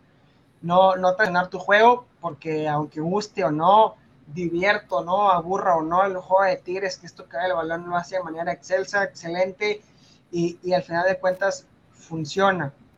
Entonces, Insisto, no traicionar tu, tu esencia, pero sí tratar de ser más vertical porque a Monterrey le vas a pegar sí o sí, porque 25 partidos seguidos le han pegado. Entonces, yo creo que, que es eso, el hecho de, de, ser vertical y de no traicionar tu, tu esquema, tu estilo de juego, porque te ha llevado hasta donde estás. Y vuelvo a lo mismo, que el encargado de mover la banca lo haga de manera correcta. ¿Cuántos?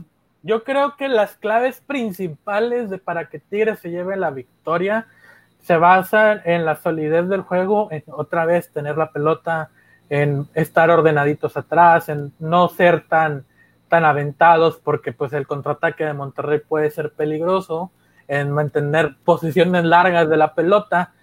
Una de las claves que a mí me preocupan es el sector izquierdo de Tigres, porque ahora sí, ya puedo decirlo abiertamente, esto es para los que no saben ver el fútbol, los que andan reventando aquí no Aquino es un jugador importante en el sistema de Ricardo Ferretti por, la, por el recorrido, por el aporte defensivo y ofensivo que te puede dar el jugador oriundo de Oaxaca. Es importante que, que aquí no esté. Ese es mi, mi, punto complicado. Me ha gustado la línea de 5 de Tigres. Me gusta mucho cuando Tigres implementa esta línea de 5. Eh, este partido se veía con que se iba a mantener, ¿no? Salcedo, Salcedo Ayala, Pizarro como, como tercer central, Dueñas en la contención, pero la lesión de aquí no te obliga a hacer movimientos. Espero que el, jugador que entre, que creo que va a ser Dueñas, lo, lo haga bien. Va a enfrentar al Ayun o a Gallardo, Rubio. Al Ayun, Ayun va por el lado derecho, con ah, Mesa. No, va a tener tanto jale que tú. el problema es el cuando entre Dorlan, eso va a ser el, el jale. Sí, ya está Torrenilo listo, güey. Sí, se va, está convocado. Está Torrenilo es. Claro. Quién sabe, compadre. Torrenilo es, es especialista en, en misiones. En Defensivamente tiene mucho sacrificio, Torrenilo. Por ese lado izquierdo de Tigres creo que podría ser una solución. mira, para aquí no, aquí no está convocado en el partido. O sea, no sé si voy a jugar, pero está convocado. Entonces, se me hace que, que en una de esas toca usa. Digo, no sé si voy a jugar, pero aquí no está convocado. Entonces, eh, por ahí no sé si está infiltrado, no sé si tenga este, las manos mágicas de Miyagi, pero. Es que tuvo COVID, güey, acuérdate. No, aquí no. Ah, no, aquí no está convocado, tienes razón. Aquí no está convocado. Yo estaba diciendo lo de Torrenilo, de Torrenilo tuvo COVID, por eso estuvo fuera. Sí, pero no, Torrenilo ya está ahí. Creo que también está convocado Torrenilo, pero, pero no va a jugar. O sea, me queda claro que Torrenilo no va a jugar y no tiene por qué jugar. En un partido tan, de tanta relevancia y de, sobre todo tomando en cuenta el estilo de juego de rayados, no creo que vaya a jugar. O sea, ya su edad no le da para hacer recorridos y o recorridos grandes. Y, yo no creo que vaya a jugar. Y si juega, para mí es una muy mala decisión. Línea de 5, línea de 4. ¿Con qué te la avientarías? Línea de 5 defendiendo línea de 3 atacando. Yo creo que es la, la, la clave con Pizarro como, como pivote, como tercer central cuando sea necesario. Para mí es más que suficiente. Chaca y Dueñas por, por este, los extremos, que Chaca sabemos lo que te da ofensivamente y Dueñas que no lo hace mal. Para mí está más que, más que suficiente. Leo de, de interior y ya si tú me quieres poner a Quiñones, a Vargas, a Diente, al otro Quiñones, aquí no, me viene valiendo este, lo mismo, pero Leo, Dueñas, Chaca y a Pizarro como tercer central, para mí que ese partido está controlado y, es ganable 100%. ¿Cuáles son los duelos que más te interesan ver, Alejandro Rubio, en este clásico? Los duelos personales. Eh, probablemente Leo o Diente con este Venegas. Eh, perdón, Venegas no. Este lateral izquierdo de Rayados. Vegas. Vegas, perdón. Con Vegas. Eh, pues es que muchos duelos ya los hemos visto. O sea, a lo mejor el nuevo podría ser Hugo Ayala contra Aqueloba. O no sé si vaya a ser Mesa o Salcedo contra Aqueloba. Vegas contra el que juegue por el lado derecho de Tigres. Y contra Leo. Son los, son los enfrentamientos nuevos. Fuera de ahí. No, yo me estoy saboreando, estoy saboreando el enfrentamiento más, más rico que tiene el Tigre Rayados. ¿Cuál? el regreso de manos firmes contra su principal victimario de la Liga Mexicana. André Pierre Christian Guignac se enfrenta a su principal cliente eh, del torneo. y Guignac está a un gol de ser el máximo goleador de Tigres en clásicos, ¿eh? La historia de los clásicos me dicta que en los clásicos pasa lo inesperado. O sea, siempre pasa lo, lo que. Hay veces, son ocasiones que sí, sí ha sido congruente, que el favorito, el que está jugando mejor, gana, evidentemente. Pero también ha habido muchas ocasiones en las que, pues de repente uno ya como favorito y el otro gana y lo gana muy sencillo. No sé, como lo comentaba en este caso, que Monterrey tiene 25 juegos sin recibir gol. O sea, o sea, un clásico, la historia de los clásicos dicta que también que podría ser el partido en el que Monterrey pueda mantener el cero. O sea, cualquier cosa puede pasar, así como puede pasar que Iñak no le haga gol a Hugo que a que Lobas esté en el clásico, no sé, o sea, puede pasar que cualquier cosa. Meta, que Guiñac meta tres y se convierta en el máximo goleador de la historia de los clásicos. O sea, puede, puede pasar cualquier cosa, entonces... ¿Quién te, gusta para, ¿Quién te gusta para héroe anónimo del clásico, Rubio? Para este... Eh, por parte de Monterrey. Por parte de Monterrey, ¿a qué Loba? ¿A Loba o Vegas? Quiroga, ¿quién te gusta para héroe anónimo del clásico? Por parte de Rayados, yo creo que Vegas o Vegas. Por parte de Tigres, yo creo que el diente. Como viene, yo creo que el diente va a ser parte importante. Yo creo que como héroe anónimo, realmente héroe anónimo, de Tigres aparece el rayito Fulgencio. No lo, no lo descartes a Fulgencio en un cambio de que Dueñas lo saques a Carioca, Dueñas lo pases a la contención y metas el rayito Fulgencio por el sector. Ya lo probó Ferretti esta semana, ya lo probó en la, tras la salida de, Aquino. Y no sé, como que le tengo mucha fe al rayito Fulgencio.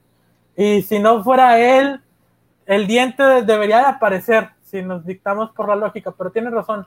El clásico es el partido que menos lógica tiene del torneo, del torneo habitual, del torneo casero. Y para irnos despidiendo, una pregunta hasta filosófica. Échala.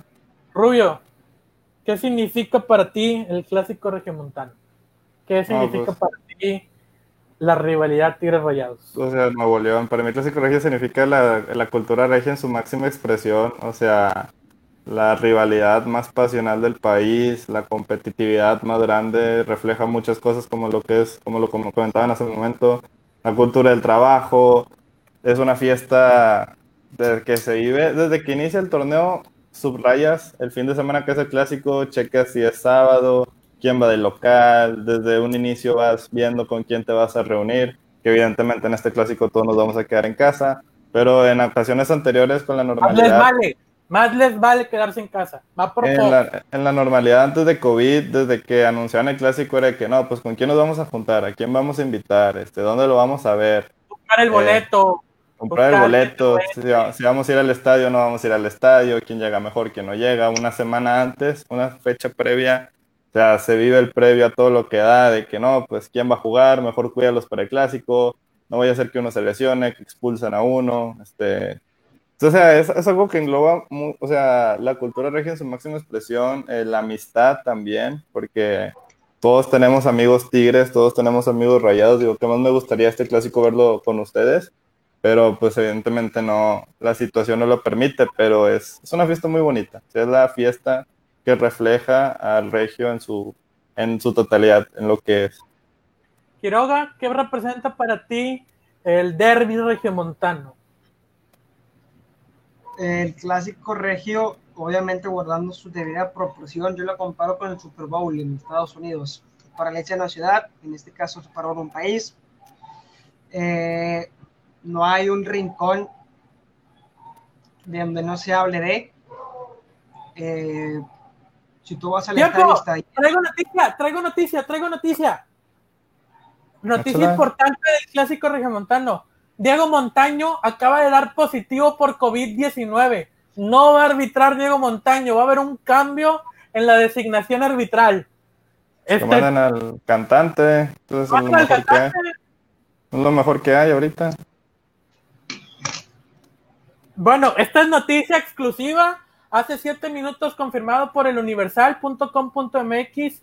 Eh, Diego Montaño, quien está designado para ser el árbitro central en el Clásico 124, da positivo por coronavirus y no podrá pitar el, el partido entre los Rayados del Monterrey y los Tigres. Es por eso que Eduardo Galván ha sido designado central para el cotejo del sábado por la noche en el BBVA. Eduardo Galván va a ser el árbitro central del clásico regiomontano. ¿Opiniones? No, pues ni lo conozco. Pues con que pite bien, ya con eso. Con que pite bien, ya. Quiroga está en este momento confirmando la información. Ya lo mandamos a reporterear para que nos brinde el dato correcto, el dato exacto, pero el día de hoy, siendo las 9.41, les puedo decir que el árbitro Diego Montaño no va a arbitrar el clásico Regio Montano. Noticia exclusiva. Lo debería poner aquí como esos banners de exclusiva, exclusiva. Breaking news. Breaking news. Eh, el árbitro dio positivo por COVID y no va a estar arbitrando el clásico regiomontano. Quiroga, eh, ahorita que ya te incorporas a la transmisión, ¿ya lo confirmaste, Quiroga?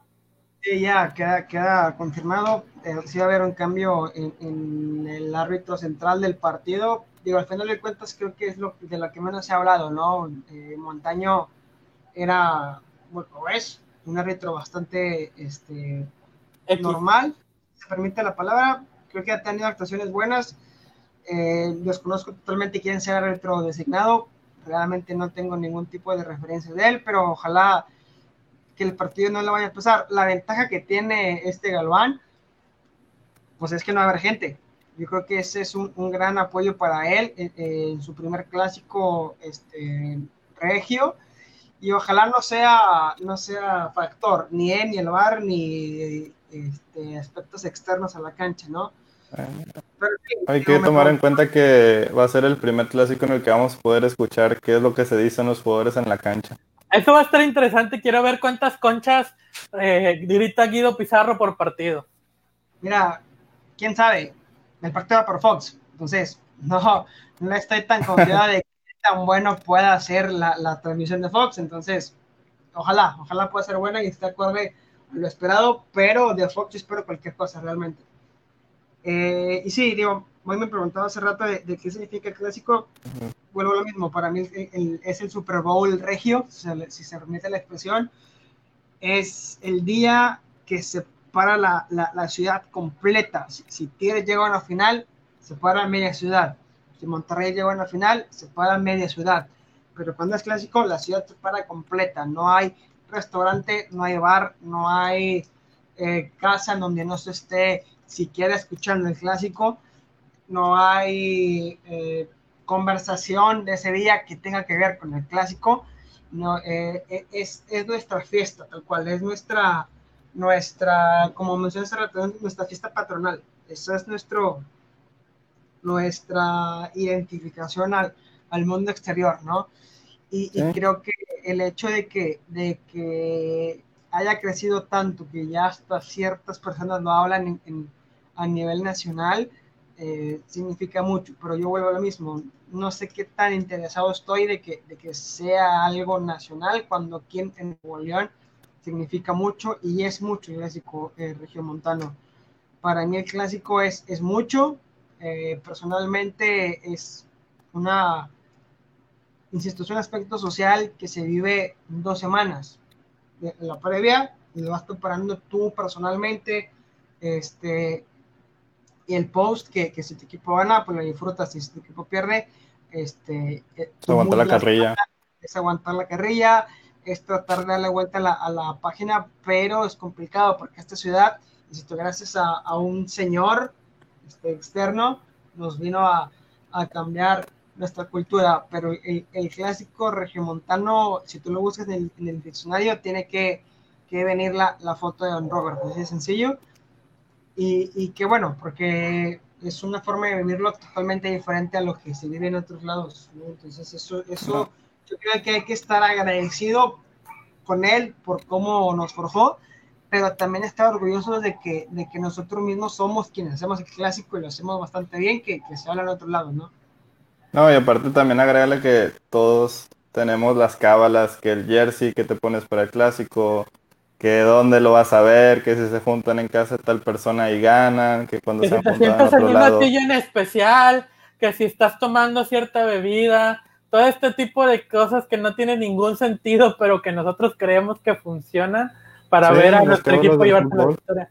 De hecho, ahorita que lo mencionan, el día de hoy les preparé una dinámica para ustedes amigos que nos ven y nos escuchan a través de Spotify o a través de la mesa del rincón y les vamos a compartir este capítulo también por aficionados de dos cervezas, lo voy a subir en las dos partes. Señor Rubio, he preparado una dinámica sobre cuánto saben del clásico regiomontano. Esto quiere decir que toda esta semana les he compartido datos importantes, interesantes y trascendentales del clásico regiomontano y al que gane se va a llevar dos cervezas. Así es. Ah, excelente. Bienvenidas. Así que, señor Rafael Quiroga, incorpórese. Vamos a jugar. ¿Cuánto sabes del clásico regiomontano? En pocas palabras, vamos a, vamos a definir si le sabes o no le sabes. Vámonos uno y uno como ronda de penales. El que gane le van a llegar hasta su hogar dos cervezas. Así es. Dos cervezas. Es el gran premio de esta noche. Una para, para cada tiempo, el primero y para el segundo. Empezaré con el señor Rafael Quiroga. Rafael Quiroga, Dale, dale. puro atención. Mencione tres jugadores mexicanos que hayan marcado que- con la camiseta de Tigres y con la camiseta de Rayados. Verga. Mexicanos. Puede ser que Nigris haya marcado en, en Sí. ambos equipos. Puede ser que Luis Hernández haya marcado en ambos equipos. ¿Sí? Puede ser mexicanos, güey. Dejo voy haciendo el team back. con, con robo de puntos. dame, dame un segundo, güey. Porque no es mexicano Gastón. Yo tengo uno, pero me lo voy a guardar hasta que ya Rafa se equivoque. Te quedan Eh, verga, güey, mexicano, me mataste. Sí, te quedan 10, 9, 8, 7, 6, 5, 4, 3, 2, 1. Bye, Quiroga. Alex Rubio. Pero si no es este, ya no sé cuál es. Gómez Junco. No, Gómez Junco no. no anotó gol. Las respuestas correctas eran Luis Hernández, Aldo de Nigris y Juan Antonio Noriega. La Tota Nor- el, eh, Tato. el Tato Noriega. Muy bien. Pregunta para, pregunta para el señor Alejandro Rubio. Échale. Alejandro Rubio, ¿quién es el portero que más clásicos ha disputado? Uh, qué buena pregunta. Mm. No, pues me voy a ir a la fácil por lo que ha significado los últimos años y las veces que han enfrentado. A lo, o sea, a lo sencillo. Si no es él, no, no sé. Nahuel Guzmán. No, No, pues la ahí sí te respuesta es correcta, es hasta el momento Jonathan Orozco. Tiene mayor cantidad de, tiene un clásico más que Nahuel Guzmán. Rafael Quiroga. ¿Quién es el máximo anotador en activo de clásicos de los Rayados del Monterrey? Nico, supongo. Respuesta correcta. Un gran aplauso al señor Quiroga. Tiene un punto. Vamos 1-0. Por favor, Tigres. Este, esta especie de superclásico. Que estuve viendo el superclásico para sacar algunas preguntas. Programa top. Ah, claro, super programa top. Dime dos personas. No, tres, porque a Quiroga le pedí tres. Tres jugadores que hayan disputado el clásico tanto como jugador como técnico. Ah, que, que ya lo hayan jugado, que apenas lo van a. Que ya lo hayan jugado tanto como jugador como como como técnico. técnico. Ferretti es uno. Ajá. Otro. uh, Verdirame, en la vez que estuvo con el Piojo. Verdirami no fue director técnico, fue auxiliar. Madre, vámonos. Este... Otra más y te vas, ¿eh? Mm, Porque nada más preparé 10 preguntas, ¿eh? Tampoco no mames. otro, no, no se viene otro a la mente. Ahí te quedó mal. Batocleti, eh, Pepe Treviño y el que dijo Alex, no sé quién dijo. El Tuca, el, el El Tuca, sí, Tuca. que está ahorita en Tigres. Mohamed también disputó el, el derby como te- El Tomás Boy Espinosa, Leo Álvarez, Osvaldo Batocleti, este, Pepe Treviño, Carlitos Barra. Hay una gran lista de jugadores que hayan disputado el derby como felinos, como el mismo Mario Carrillo. Mario Carrillo fue portero de Tigres, si no ustedes no recuerdan. Fue el portero que ascendió con Tigres, de hecho, eh, Mario Carrillo. Eh, vamos 1-0, pregunta número 3. Último jugador que haya fallado un penal en clásicos. Quiroga. Ah, te mamaste. Que pues fue Orla, ¿no? ¡No! El último jugador que falló un penal en contestarla. Alex Rubio, adelante. A ver. Avilés Hurtado, no sé. Avilés Hurtado es el último jugador que ha fallado. Un clásico se, mantie- se, se empata 1-1. Eh, la tiene. No es cierto, 2-1. Va 2-1. No. Porque tú dijiste los técnicos. Sí. 2-1. Va, señor Rubio. Vete, déjame leerla. Porque ya... ¿En qué temporada se disputó el primer clásico en liguilla, Alejandro Rubio? En el clausura 2003. Es totalmente equivocado. Señor Rafael Quiroga, ¿se la sabe? No tengo la menor idea, güey. Llega sigue sabiendo. En la temporada 78-79 se disputó la primera liguilla eh, del derby regiomontano. Partidos que Tigres gana 2-1 y 1-1 en el partido de regreso. En la temporada 78-79. Señor Alejandro Rubio, mencione un jugador. Yo, güey. Sí, Rafa. Sí, perdón, Rafael Quiroga, mencione un jugador que haya metido gol en su debut en clásicos. Hay un chingo, güey. Aquí no. Este, Gastón. Ahí está. Ya, ya, uno, ya. No, no presumas, ya. Uno. Punto para Quiroga, 3-1. Señor Alejandro Rubio. Un dato que di en esta semana. ¿Cuál es el, el marcador más repetido en la historia de los clásicos? Madre. Quiroga, Ah, no le estoy 1-0. buscando en el grupo. 1-0. No, Quiroga, robo de puntos. Al chile no me acuerdo. Creo que estoy entre dos. Si mal no recuerdo, dijiste 3-2. No, la respuesta correcta es 2-1. Se ha repetido un 23 ocasiones en el clásico regiomontano. Ah. Este es un dato. ¿Quién sigue para hacerle pregunta? Rafa. Rubio. Yo. Rafa. Rafa. Este es un clásico en específico, no es un clásico tan, tan lejano.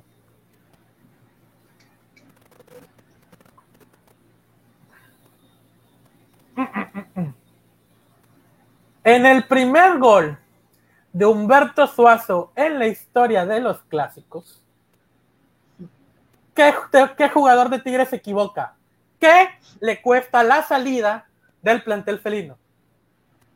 No sé si se le costó la salida, pero, pero sí le costó que, que mi playera siguiente no tuviera su número y fue Jesús Molina. Jesús Molina, tienes toda la razón. 4 4 4 a 2. Sí. Rubio, Échala. Ah, espérate, espérate, déjame apuntarlo porque se me olvidó. échala, échala.